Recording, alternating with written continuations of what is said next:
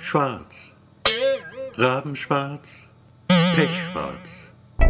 Gute Nachtgeschichten für Erwachsene von Peter Fey. Hallo Freunde, hallo Fans. Das eben war der Jingle zu meinem Podcast. Ich hatte vorgehabt, ihn an den Anfang jeder Episode zu setzen. Dann aber dachte ich, das nervt die Leute nur und habe es sein gelassen. So viel zum Thema Jingle. Ich will euch ein wenig über die Geschichten erzählen. Einige davon habe ich bereits vor Jahren geschrieben. Andere, die meisten eigentlich, sind neueren Datums.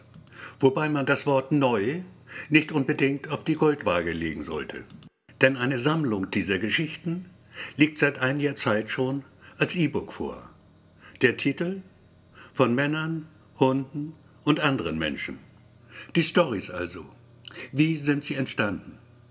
Alles nur Fantasie? Ausgedacht von A bis Z?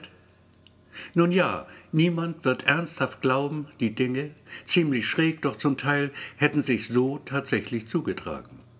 Nein, natürlich sind es Kopfgeburten, geschrieben aus purer Lust am Fabulieren.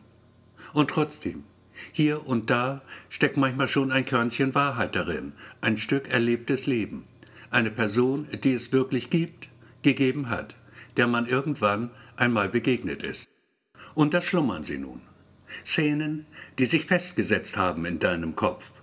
Momente, die nur darauf warten, zum Leben erweckt zu werden. Eben dies dann tust du irgendwann. Spielst herum mit diesen Schnipseln aus deinem Kopf, machst eine Geschichte daraus. Eine Story, die am Ende weit ab ist von dem, was wirklich geschah. Nichts, aber auch gar nichts mehr zu tun hat mit der Wirklichkeit.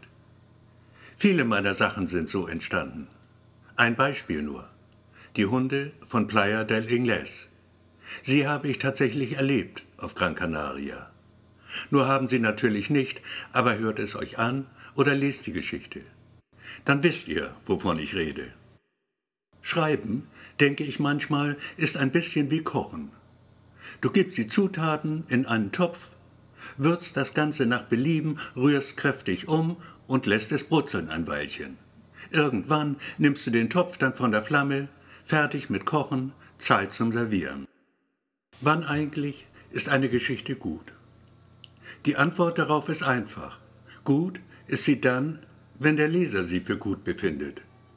Die Story ihn amüsiert, in Spannung versetzt, ihm auf angenehme Weise die Zeit vertreibt. Und wenn er mehr davon lesen will, mehr von dem, der sie geschrieben hat. Ja, dann erst ist eine Geschichte wirklich gut. Ich selbst habe Kurzgeschichten schon immer gern gelesen. Roald Dahl natürlich, Henry Sleser, Ernst Wilhelm Heine. Drei nur von vielen, deren Stories ich förmlich verschlungen habe. Abends im Bett, wenn es finster war draußen. Stories, die letztlich schuld daran sind, dass auch ich nun welche schreibe. Und, so Gott will, auch weiterhin schreiben werde, solange sie jemand lesen will. Genug der vielen Worte. Danke, dass ihr mir zugehört habt. Einen guten, einen wunderschönen Tag wünsche ich euch. Eine gute Nacht, wenn er schon wieder mal vorbei sein sollte, dieser Tag. Adieu, goodbye, auf Wiederhören.